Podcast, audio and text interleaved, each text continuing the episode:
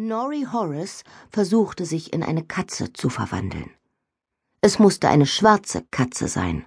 Und sie musste eine perfekte Katzenform haben. Es war mitten in den Sommerferien. Norrie versteckte sich in der Garage ihrer Familie. Katze, Katze, Katze, wiederholte sie in Gedanken. Sie versteckte sich für den Fall, dass etwas schief lief. Aber falls etwas richtig schief lief, wäre sie nah genug, damit ihr Bruder oder ihre Schwester sie hörten, wenn sie um Hilfe rief. Oder um Hilfe miaute. Oder brüllte. Nori beschloss nicht weiter darüber nachzudenken.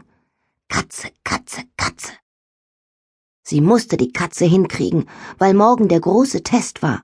Sie würde endlich die Aufnahmeprüfung für die Genieakademie machen, auf die sie so lange gewartet hatte.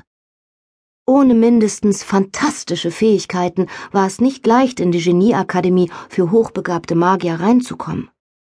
Wenn Nori den großen Test bestand, würde sie im Herbst in die fünfte Klasse der Akademie kommen. Wenn sie durchfiel, nein, sie durfte nicht durchfallen.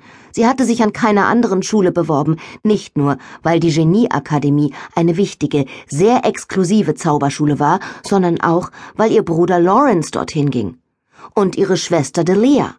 Außerdem war Norris Vater der Schuldirektor. Beim Gedanken an den großen Test wurde Nori ganz flau im Magen. Ihre Magie war stark, das stand außer Frage. Manchmal machte sie allerdings Murks.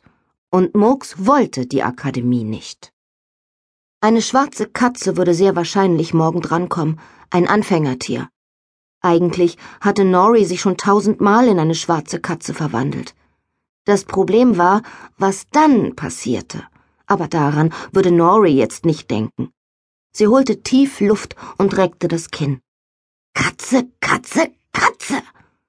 Die Welt verschwamm und Noris Herz klopfte schneller. Ihr Körper spannte sich an und schrumpfte. Sie hörte ein lautes Ploppen.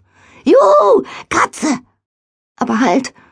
Ihr Mund fühlte sich falsch an Nori schlug die Zähne aufeinander. Klack, klack.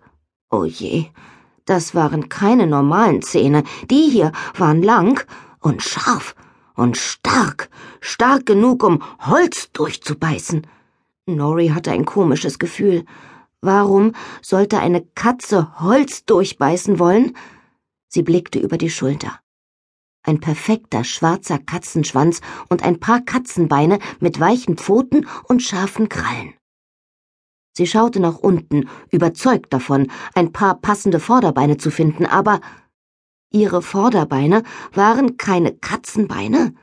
Das Fell war braun und glänzte ölig, und was war das für eine Nase? Sie konnte sie nicht genau erkennen, aber sie sah überhaupt nicht katzenhaft aus. Sie war zu breit. Biberbreit. Vertrickst und zugenäht. Ich bin halb Katze, halb Biber. Ihre Magie hatte eindeutig Murks gemacht. Nicht schon wieder, dachte Nori. Was mache ich bloß falsch? Wenn das morgen beim großen Test passiert, falle ich durch. Ich sollte mich zurückverwandeln und es nochmal probieren. Jetzt gleich. Der Biberkatzenteil in Nori wollte allerdings nicht hören. Ihm war der große Test völlig egal. Biberkatzen Nori wollte Sachen zerkauen mit ihren tollen Biberzähnen. Sie durchsuchte die Garage. Holz, wo war hier das Holz? Muss kauen, dachte Biberkatz Nori, muss Biberdamm bauen. Nein, nein, protestierte die leise Stimme von Menschen Nori. Biberkatz Nori watschelte aus der Garage ins Haus. Sie lief nach oben, ins Büro ihres Vaters. Ein Baumstumpf wäre gut oder ein Ast, Hauptsache Holz. Nori entdeckte das Bücherregal ihres Vaters. Ein sehr schönes, sehr wertvolles und sehr teures Möbelstück. Es sah köstlich aus. Oh, dachte Biberkatzenori, guck mal, ein großes Holzkauding, viele kleine Mampfkaudinger. Sie stupste ein Buch auf den Boden und knabberte daran. Außen hart wie Baumrinde, innen weich wie Laubblätter. Mm, Biber Katzenori kaute sich durch vier Bücher ihres Vaters. Danach nagte sie an den Beinen seines Schreibtischs. Dann zerbiss sie ein Stück seines Lieblingssessels, zerrte Schaumstoff und Holz ins Gästebad und errichtete unter dem Waschbecken einen kleinen Biberbau.